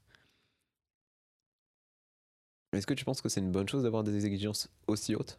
Genre pour. Euh, je pense que c'est très bien pour le public, pas du tout pour toi. Donc ça veut dire que ça va te pourrir la vie, mais ce qui va faire que tu vas fournir un truc qui sera toujours plus, plus qualitatif que les autres. Et donc ça va être super pour les gens qui te regardent, mais pas pour toi. Est-ce que ça vaut la peine? C'est une grande question. Ouais. Je ne sais pas. Moi, j'aurais tendance à dire oui. Parce que, parce que plein de gens heureux de voir un truc, vs mhm. une personne triste. Ça fait un peu martyr sacrifié quand même. Mais ouais, mais il y a plein d'artistes, c'est comme ça. Regarde Elliot Smith, euh, il a fait des trucs incroyables. Maintenant, euh, il s'est suicidé, le garçon, gars. Hmm. Worth it! All the way! Il n'y a pas genre un juste milieu Enfin, pas un juste milieu, mais un moyen de, hacker le système, de rendre plein de gens heureux, tout en faisant en sorte que toi, t'es heureux, tu vois? Si, évidemment, là, c'est là c'est des extrêmes, mais... Euh, si, évidemment. Mais... Euh... Je sais pas. Si, bien, ouais, si, bien sûr, mais je sais pas... Euh, je pense que... Enfin, vraiment à chaque fois que je fais un truc, j'essaie de trouver toujours le moyen de, hacker le système, tu vois. De faire les choses complètement différemment et d'avoir un résultat trop cool. Et euh, je sens ce côté, enfin, cette dualité, genre, chez les gens avec qui je discute, du euh, artiste torturé, de les gens qu'on préfère, c'est des gens qui sont vraiment mal dans leur peau. Et du coup, je vois beaucoup de, de mes proches, de gens brillants que j'aime bien, qui se mettent mal dans leur peau.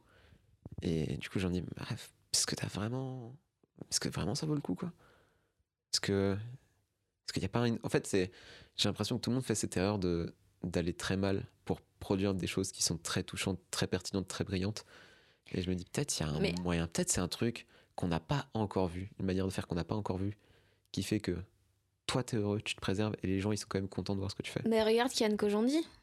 Genre, je pense qu'il a eu des périodes euh, assez, assez compliquées. Maintenant, j'ai l'impression qu'il va beaucoup mieux. Et il met ça beaucoup dans son spectacle. Et il rend plein de gens heureux en faisant plein de projets et c'est chambé. Donc oui, évidemment que c'est possible. Et évidemment que, que c'est possible de d'avoir des névroses, mais voilà, d'en faire quelque chose et d'essayer d'aller mieux et tout.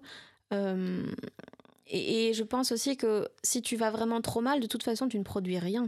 Ouais. T'es pas capable, en vrai. Ouais. Euh, quand t'es vraiment en dépression, à moins que tu sois euh, fabuleusement fonctionnel quand même, tu vas pas te lever. Hein. Tu verras pas le sens, tu verras pas le point de te lever.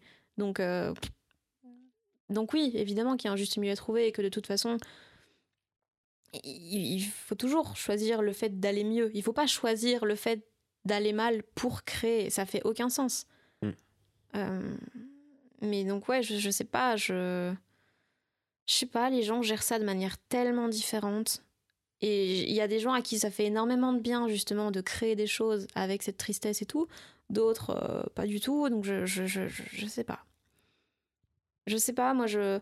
Souvent les gens disent euh, quand ils font, quand ils créent quelque chose, ils extériorisent, ça leur fait du bien et tout. Moi je trouve pas. Euh, ça m'aide à comprendre, mais ça Ouais. m'aide pas à aller mieux. Comprendre, ça te permet pas d'aller mieux? Je sais pas parce que c'est un, un truc tellement long terme que c'est difficile en fait de, de de savoir quel facteur fait quoi, tu vois. C'est genre ok j'ai compris la façon dont je fonctionnais. En fait non ça, me- ça me met des bases pour aller mieux parce que je me dis ok j'écris un texte sur ça. Euh, ah putain en fait c'est comme ça que je pense, c'est comme Ouais. ça que je fonctionne et tout. Ah ben maintenant je sais sur quoi travailler pour aller mieux. Mais c'est vraiment que 10% du taf quoi. Donc ça te donne des bonnes bases, Mhm. mais après faut, faut faut bosser dessus quoi. Tandis qu'il y a des gens, j'ai l'impression quand ils font des chansons, c'est comme si euh, les, les sentiments, ils les prenaient, ils les sortaient d'eux, et du coup, bah, ça devenait un, un truc extérieur et qui leur faisait moins mal, quoi. T'as des chanteurs ou des chanteuses dans ton entourage? Euh, proche, proche, non, mais j'ai des, j'ai des copains, quoi. Ok. Et t'as pu euh, parler de ça avec euh, des gens, des chanteurs, des chanteuses, justement de l'extériorisation de ce qu'ils sont, du fait que, que ça leur permet de comprendre, d'aller- mieux? Est-ce que c'est vraiment un truc. Enfin, cette mécanique de la musique, c'est un truc que j'aimerais bien, genre, pouvoir soit reproduire moi dans mon stand-up, soit aider les gens à pouvoir réfléchir dessus pour qu'ils reproduisent aussi dans leur stand-up. Et j'ai l'impression qu'il y a quand même un, genre, un monde qui nous sépare et j'ai pas exactement mis le doigt dessus, tu vois. Je sais pas. Je... Mais je pense que c'est très différent dans le sens où il y a peut-être moins de mise en récit dans la musique que dans le stand-up parce que nous, on doit prendre un truc triste et le rendre drôle. Eux, ils doivent prendre un truc triste et peut-être le garder triste. Hmm. Donc il y a moins de je fais semblant de rire d'un truc ou je rigole sincèrement d'un truc qui est triste de base. Euh, donc je pense qu'il y a déjà ce filtre qui change beaucoup de choses. On peut pas rigoler de trucs qui sont déjà marrantes de base? Si, mais souvent je trouve que c'est vraiment facile en fait. Genre moi, les gens qui font des, des sketchs ou des, des chroniques ou quoi sur... euh, Le ministre qui parle de frisbee. bah, J'étais en train de me Ouais. dire, putain, je suis en train de me contredire là. Mais là, tu vois, j'ai quand même pris une idée et j'ai essayé de développer le truc sur le frisbee. Là où certains vont juste lister des trucs genre... euh, un... J'ai des potes qui ont fait ça à un moment que j'adore et tout, mais ça, j'avais trouvé ça euh, pas ouf. Il y avait eu un braquage en Belgique Mhm. où en fait euh, les gars, ils étaient allés braquer une bijouterie, hein, je pense. Et le bijoutier leur avait dit, mais les gars, il est 10h du match, pas d'argent, revenez à 17h. Ah oui, c'est vrai. Et les gars, ils étaient revenus. Et donc, évidemment, bah, ils s'étaient fait choper par la police. Mais donc, j'avais un pote qui avait raconté ça sur scène. euh, et, et qui, enfin, du coup, il raconte chaque étape. Évidemment que c'est drôle, mais parce que l'histoire est drôle. Mhm. Mais t'as pas besoin de rajouter des blagues là-dessus. Et il, il le rajoutait pas d'ailleurs. Mais donc, ça, tu vois, je trouve ça un peu paresseux parce que c'est juste utiliser une histoire déjà drôle pour, pour, euh, pour faire marrer les gens. Donc, t'allais rire, mais c'est pas ton histoire. Mais ce que t'as fait avec le frisbee, tu penses que c'est paresseux du coup? Euh, J'ai l'impression d'être méchant quand je pose cette question. non, non, non. Non, pas, là, genre. bah, peut-être, mais ça, je trouve pas parce que c'est vraiment la prémisse. Et après, j'en fais totalement autre chose, tu vois. Mais c'est juste qu'il me fallait un thème. Ok. Et j'avais pas d'idée. et donc, je me suis dit, ok, qu'est-ce que les ministres ont dit de débile? Et voilà. Mais euh, voilà, j'ai pas, j'ai pas euh, creusé plus sur euh, le plan des ministres en Belgique, quoi. Peut-être la tristesse, elle est du fait que les ministres, ils ont dit de la merde. Peut-être c'était ça le truc triste, moins que le frisbee. Non, la tristesse, c'était plus qu'on nous. Bah oui, qu'on nous conseille des trucs qui sont vraiment pas excitants juste parce qu'on peut pas se permettre mieux en ce moment, quoi. Je suis désolée pour tous les fans de frisbee. Hein. Il est super votre sport, mais, euh, mais en fait, il faut être vraiment bon en frisbee pour que ça devienne fun. Enfin, je, tu sais, je trouve un peu débile ce conseil parce que tu le touches le frisbee avec tes mains au final. Oui, mais ouais, je comprends pas. Je sais pas. Qu'est-ce qui C'est niveau de désespoir de la personne pour sortir une dinguerie comme ça, genre madame, faites du frisbee. Hmm. Ouais, ou genre faites des châteaux de sable, mais assez grands pour garder les distances. Mais je ne comprends pas. C'est fou en fait. Je sais, bizarrement, on parle plus de cette chronique-là que les autres que genre t'aurais pu faire. Bah, parce que c'est plus intéressant de voir ce qui a merdé que, que ce qui fonctionne. Hmm. Parce que c'est quand ça fonctionne, ça fonctionne. Il n'y a pas grand chose à en dire. Petits travaux à côté. Wow, calme. Euh, tandis que quand ça merde, bah, c'est plus, c'est plus cool d'aller gratouiller dans les rouages et de voir à quel moment euh, il n'y avait pas le contrôle. quoi. Qu'est-ce que t'aurais pu faire mieux avec cette chronique? Bah, prendre plus de temps pour la faire. Mais euh, là, j'étais vraiment euh, dos au mur. euh, je, je devais en écrire deux pour la matinée. euh. Ça t'aurait fait kiffer de prendre plus de temps pour faire cette chronique-là ou pas? Bah, j'aurais pas pris ce sujet-là alors. Là, c'est pas Ouais. vraiment parce que j'avais pas de sujet. euh, Et donc voilà quoi. Mais euh, sinon, non, j'aurais pas pris ce sujet-là. Ok. Est-ce que euh, t'as des blagues que t'as faites genre que tu regrettes? Pas forcément sur la chronique, pas peut-être dans ton spectacle, des trucs que t'as testés. Ouais. En fait, je, je les regrette, mais en même temps, je les fais toujours. Parce que c'est un bon gros rire gras. Euh, mais sauf que m- maintenant, j'essaye de davantage en parler derrière, tu vois. Et te dire, ah, Ok. putain, vous avez rigolé à ça Ah, bah, non, non, non, non, non. the, the joke is on you, bitches. Euh, mais genre, ouais, j'ai des blagues. euh, quand- en fait, quand ça tape sur une personne, ça me Ouais. saoule, tu vois. Ouais. Et j'en ai une ou deux que j'avais écrit tout au début et qui marchaient tellement bien. C'est tellement un truc fédérateur de taper sur une personne que ouais, c'est difficile de s'en détacher quoi. Qu'est-ce que tu penses des gens qui disent que que c'est pas possible de, de faire des blagues sans vexer une personne? Genre, pour au contexte, c'est que moi j'essaie vraiment de, de faire l'humour le moins oppressif possible. Mhm. Genre, ça me fait pas marrer de taper sur des communautés et taper des gens en fonction de leur genre, de leur orientation. Et, et pas mal de gens me disent, ouais, bah change de métier en fait, c'est pas possible. Généralement, c'est des, gens pas humoristes qui me disent ça, tu vois. Ouais, mais non, mais les, les, les gens qui disent qu'on peut pas être drôle sans taper sur qui que ce soit, c'est nimp. Parce que tu peux totalement. En fait, il y a une différence entre taper sur quelqu'un et faire remarquer des choses marrantes chez les gens. Ouais. Il y- en aura toujours qui vont être vexés parce que c'est ce que les gens font. Euh, mais. euh, mais, genre.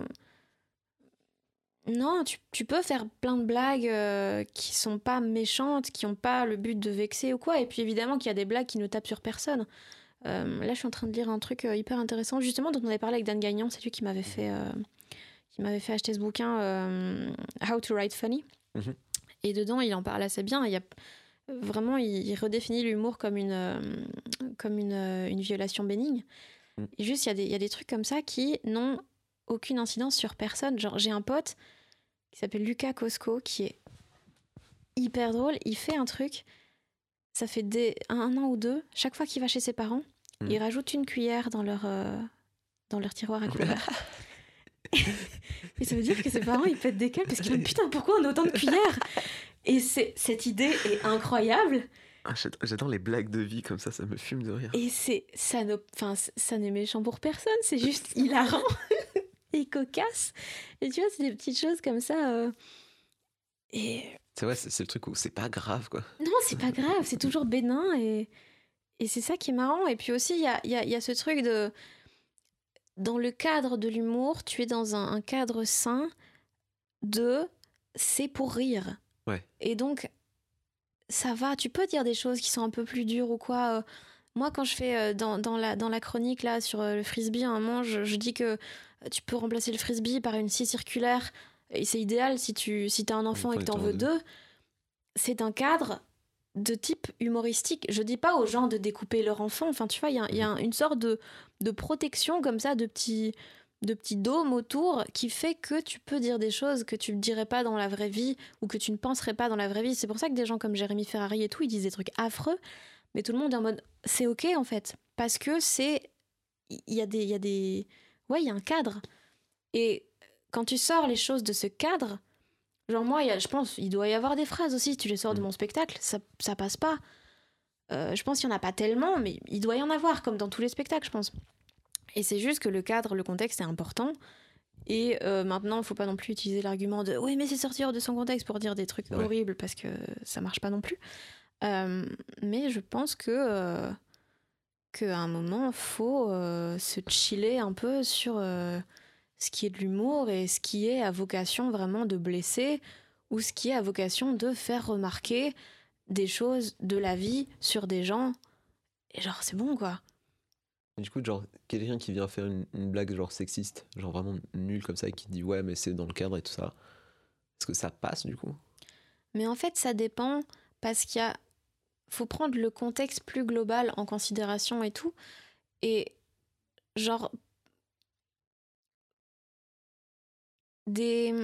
Par exemple, des communautés ou des, des géants qui ont déjà été beaucoup oppressés, est-ce que t'as vraiment envie de taper sur eux? Mm. Et- En fait, c'est juste genre read the room, mais genre à l'échelle du monde. Genre, est-ce que t'as vraiment envie de faire ça? Est-ce que t'as vraiment envie de taper sur des gens qui, qui sont déjà pris, qui s'en sont déjà pris plein la gueule? Ou est-ce que t'as envie de faire des blagues euh, sur, euh, sur justement des gens qui euh, ont beaucoup plus de, de, de droits, qui ont beaucoup plus de, de, de privilèges Euh, C'est une question de, de choix aussi des gens euh, dont t'as envie de rire, quoi. Est-ce que. Est-ce qu'on t'a déjà sorti genre l'argument de ouais, mais ça c'est trop bien pensant, c'est trop lissé, euh, genre de penser comme ça? Non, parce que moi, j'essaye de, j'essaye d'éviter euh, dans les. Enfin. En fait, moi, je, je donne, j'essaye en tout cas de pas donner des opinions trop directes en mode oui, les gens qui sont contre l'avortement, c'est tous des connards, Mhm. euh, laissez-nous le choix, nanana. Non, moi, je vais plus faire des blagues où t'as un sous-texte, mais si tu le comprends pas, tu le comprends pas. Euh, genre, dans mon spectacle, je raconte que je suis sortie autant avec des filles qu'avec des gars et tout. À, à aucun moment je dis arrêtez euh, d'être contre l'homosexualité. Non, je dis juste, je raconte mes trucs. Le sous-texte, c'est on s'en bat les couilles de qui aime qui. En vrai, euh, chacun son truc et on s'en fout. Mais je vais jamais donner des opinions comme ça vraiment franches. Et donc, on pourrait pas trop me dire, je pense que c'est bien pensant parce que moi, je donne juste des, des faits, des histoires et après, t'en penses un peu ce que tu veux, quoi. Ok. T'as lu beaucoup de livres sur la comédie? Euh, J'en ai lu quelques-uns, ouais. Il y en a beaucoup, c'est vraiment de la merde. Je- J'ai envie de savoir, mais je pensais pas. Euh, je connais même pas les, je Ouais, connais même ça. pas les noms. C'est Euh, juste qu'il y en a deux qui sont vraiment bien, c'est How to Write Funny et Comedy Toolbox. Ok. Vraiment très très bon. Deux que j'ai pas chez moi. Et ai bah voilà, demande-toi pourquoi t'es pas drôle? Oh, elle a visé juste. Pourtant, j'ai fait le campus. Je ne comprends pas. C'est censé être magique à la sortie de ce campus. euh, T'as commencé à lire des bouquins sur la comédie à quel moment de ta carrière? Après avoir commencé. Genre Euh, après, après ou après euh, genre la précision était vraiment très floue de ma part. Ouais, euh, après, euh, je pense après six mois, un an. Ok. Pourquoi pourquoi ça t'est venu euh, comme envie? Parce que, en fait, il y a des fois des choses que je faisais et que je comprenais pas, tu vois. Et c'est vrai qu'en fait, il y a beaucoup de procédés comiques euh, qu'on fait sans s'en rendre compte. Et c'est juste un truc un peu automatique comme ça. Et donc, c'est bien des fois de se rendre compte de pourquoi tel truc est drôle, parce que du coup, tu vois comment tu pourrais le rendre encore plus drôle, ou euh, tu vois les mécanismes que tu utilises tout le temps par Mhm. automatisme. Genre, moi, je réalise beaucoup que j'ai des automatismes. Et des fois, je m'auto-soule, en fait. Parce que je trouve que ça, ça devient du coup trop prévisible. Mhm. Et donc, faut essayer un peu de changer les méthodes euh, de- de- pour- le faire, quoi. Et donc, c'est assez intéressant. Et Et euh, puis, ça m'apprend plein de trucs, en vrai. je pense que c'est important quand même d'avoir des bases théoriques. Euh, je pense pas que ce soit nécessaire, mais je pense que ça peut t'apporter beaucoup. Est-ce que ça t'a permis de comprendre les trucs qui fonctionnaient ou plus les trucs qui fonctionnaient pas? Hmm. Il y a mon vent qui gargouille de ouf, j'espère qu'on va pas l'entendre. Euh, Ça m'a permis de comprendre les trucs qui. Plutôt les trucs qui fonctionnent en fait, parce que ça marche un peu genre comme quand tu viens d'apprendre un mot Mhm. et que tu as l'impression de le voir partout. Ouais. Ben là, quand j'apprends un procédé, je vais surtout me dire Ah putain, c'est ça que j'avais fait là, là, Mhm. là. Euh, tandis que les, ceux que j'utilise pas, euh, enfin, ou les trucs qui marchaient pas, J'ai perdu le fil de ma réponse. Euh, La question c'était est-ce que ça te permet de mettre de comprendre plus ce qui fonctionne ou ce qui fonctionnait pas? Ouais, je pense que je le vois plus dans ce qui fonctionne. Mais des fois, ouais, ça me permet de me dire, ah putain, en fait, là, euh, ça fonctionnait pas parce que je suis pas allée assez loin et que c'est un truc qui nécessite d'aller plus loin dans l'absurde ou ce genre de truc. euh. Mais je dirais plus euh, ce, que, ce qui marche. Est-ce que t'as une béquille genre euh, une béquille anti-bide Ben là, je me rends compte, ouais, dernièrement que, comme un peu tout le monde, j'ai tendance à, à m'emporter. Euh, Enfin, des fois, quand une punch est pas assez forte, bah, je m'emporte en la faisant d'une manière un peu plus cocasse, quoi. Et vu que j'ai un style qui est très, euh, je suis très calme sur scène euh, en temps normal, dès que je suis un peu plus, un peu plus enjouée ou que je commence à élever un peu la voix, bah ça va provoquer un effet un peu, un peu plus comique ou en tout cas amplifier une, chute qui était pas ouf, quoi. Donc des fois, j'ai tendance ouais, à trop utiliser ça. Est-ce que tu estimes qu'il y a des rires qui, sont, qui ont plus de valeur que d'autres? Ouais. Je sais pas s'il faut dire ça. Non, mais, mais en vrai, Moi, ouais. je, veux, je veux ton avis en vrai là-dessus. Que Bah, en vrai, ouais, moi j'aime trop les. J'aime trop les. Soit les trucs de niche parce que ça me valorise d'une façon, genre vraiment malsaine, genre. Ah, oh, non, non, non, non, entre nous, tu vois. c'est là une référence que j'ai aussi. euh, Ouais, c'est ça. Délicieux. Ou des trucs un peu plus complexes, tu vois. Je suis comme, ah, on l'a compris, on est dans la même secte. Euh, mais ça, c'est vraiment le truc euh, un peu teubé, euh, voilà. Mais sinon, euh, sinon les trucs, euh, quand il y a des vannes, je suis vraiment fière de la construction et que les gens rigolent. Je suis comme, waouh, je suis trop contente d'avoir pensé à ça et d'avoir Mhm. travaillé sur ce truc-là. Quand je sens que c'est vraiment un truc recherché, que Genre, il y a des vannes que j'ai faites, je me dis, sûrement quelqu'un les a déjà faites en vrai, parce que c'est pas très recherché. Ouais. Euh, et puis il y en a d'autres, je me dis, putain, ça c'est vraiment bon. Et donc, quand les gens rigolent à ça, je suis là, oh putain. Oh là là Est-ce que ça t'est déjà arrivé d'avoir beaucoup d'attentes sur une vanne et qu'elle prenne pas du tout? Très souvent. Très souvent, et c'est très frustrant. Et des fois, c'est parce que je l'ai mal vendu, ou vraiment juste des fois parce que j'ai totalement surélevé l'efficacité de cette blague et ça fait rire que moi. Et dans quelle mesure tu te bats pour cette vanne, par exemple? Trop. Trop Trop parce que tous les- bons humoristes ont tendance à dire ne t'attache pas à tes vannes, Ouais. il faut savoir les laisser aller. Des fois ça marche pas, tu vires. Moi je suis comme oui mais c'est mon bébé. Et donc je sais qu'il faut que je fasse gaffe à ça. Euh, mais ouais des fois il y a des fois j'ai un bête attachement euh, pour des trucs et genre j'ai une, une blague genre sur Virginia Woolf. Il y a vraiment genre trois personnes dans la salle qui rigolent. Mais je suis comme yeah Vous êtes mes trois préférés et et ouais, je sais pas, j'aime bien des fois. Mais du coup, des fois, je les garde. Genre, dans mon spectacle, j'ai une blague sur Nickelback. Ouais. Vraiment, pas beaucoup de gens ont la ref. Et euh, Mais je la laisse. Et en fait, c'est juste trouver un équilibre. Que ce soit pas. euh, que les gens ne se sentent pas mis à part, exclus. Euh, mais des fois, tu te permets quelques, quelques petits trucs plus pointus. Mais c'est juste vraiment trouver un équilibre, quoi. Comment, comment est-ce que tu fais, genre, si t'es invité sur un plateau, que tu sais que les gens ne te connaissent pas beaucoup, pour trouver vraiment une accroche pour présenter ton personnage très vite? C'est assez compliqué. Moi, j'aime j'aime pas trop la promo justement dans des médias plus euh, généralistes et Pas tout parce forcément dans que la promo, c'est plus genre, euh, genre tes 30 premières secondes sur scène. ah oui d'accord dans, dans Ouais. des cas comme ça. Ouais. Ah bah là j'ai envie de me pisser dessus. hein. Euh, c'est flippant. Genre moi c'est pour ça que je fais très peu de plateaux à Paris et tout Mhm. parce que euh, j'ai un peu cette euh, cette sécurité, cette facilité maintenant d'arriver souvent où des gens connaissent un peu déjà ce que je fais et tout donc c'est il y a un peu ce truc de s'ils sont là, c'est qu'ils savent que je fais ce type d'humour, donc je peux me permettre de me complaire un peu dans ce que je fais d'habitude et tout, et j'ai des certitudes que ça va pas trop les dégoûter. Maintenant, quand j'arrive dans des endroits vraiment où c'est tout nouveau et tout, je me dis, oh my god, si ça se trouve, en fait, tout ça n'est qu'un leurre. Et depuis le début, je suis pas drôle. c'est juste vraiment ma mère qui a payé beaucoup de gens autour de moi pour qu'ils fassent semblant de rigoler et tout. Et donc là, ouais, ou quand tu repars à zéro à chaque fois euh, dans des genre dans des gros galas ou quoi, tu te dis mais pourquoi je fais ce métier quoi? Pourquoi je me mets en danger à devoir convaincre des gens qui me connaissent pas? Non hein. non hein, fais pas ça. Et du coup, qu'est-ce que tu fais dans ces cas-là? Bah euh, je j'essaye de m'auto-convaincre que au pire, tant pis et vraiment fais ton truc. Comme si t'y croyais à fond, comme si le public était en feu. Mhm. Et parce que plus tu te démontes, plus ça va être malaisant pour tout le monde, quoi. Est-ce que t'as ce truc quand tu montes sur scène où tu te dis que c'est un peu genre une première rencontre, que c'est un peu genre. Genre. euh, sais pas, j'avais lu ça dans Comedy Bible, où il disait genre monter sur scène, c'est un peu genre comme si t'étais en date avec quelqu'un, tu peux pas genre parler directement des trucs très très obscurs, très noirs, Ouais. parce que la personne va dire bonjour déjà, comment tu t'appelles? Ouais. Euh, oui, c'est vrai. Et en même temps, je préfère mille fois un date où quelqu'un me dit dès le départ Hein, tu veux voir mon pilulier? Que alors euh, j'adore euh, j'adore le football, j'ai une petite sœur, je me fais chier en fait.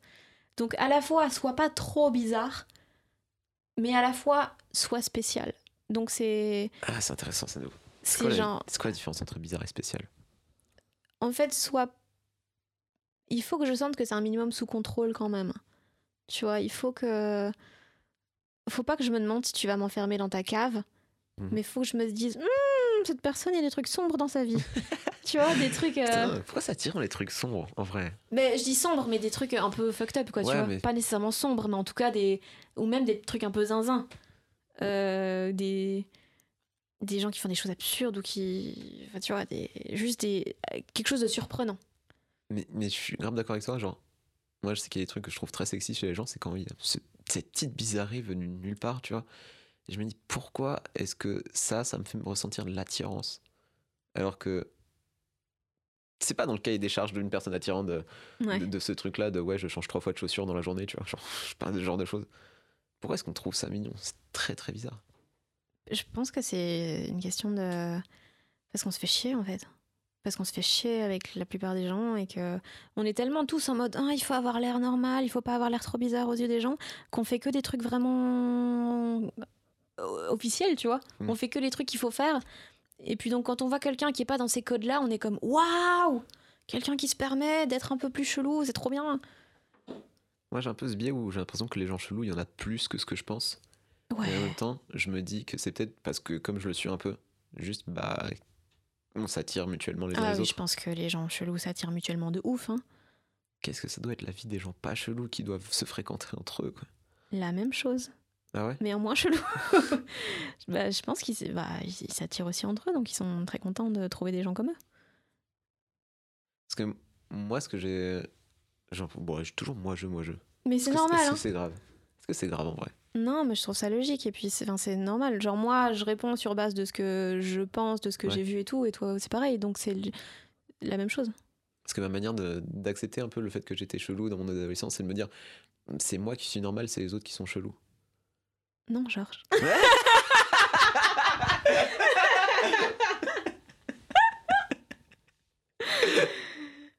Euh, ouais, bah oui, mais évidemment qu'il faut se dire ça à l'adolescence, sinon t'as envie de te flinguer.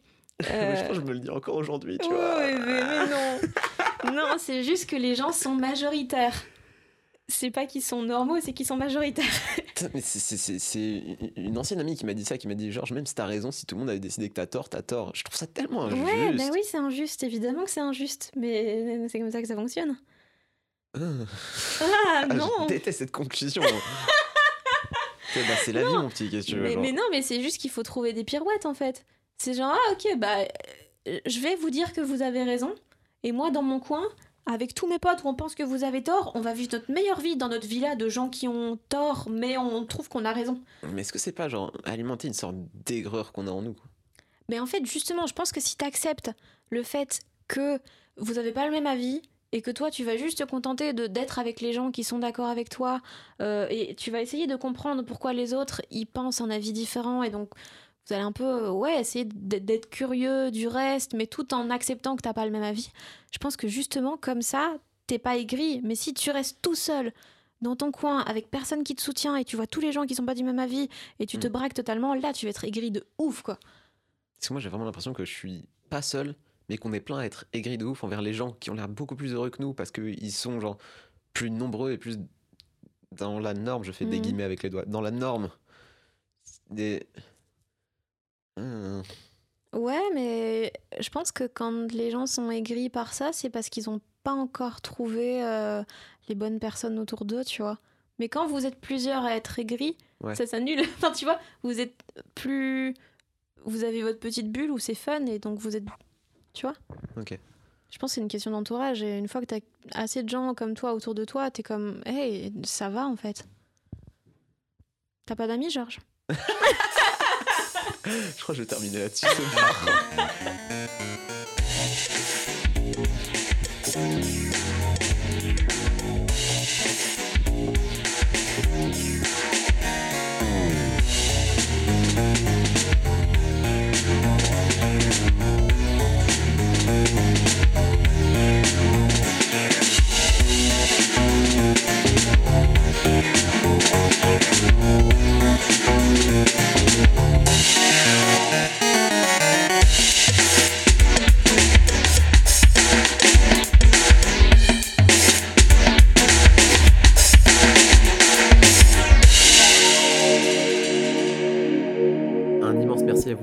ce podcast, merci à Monsieur Marvel d'avoir fait les visuels et merci à Bardan Irving d'avoir composé le générique.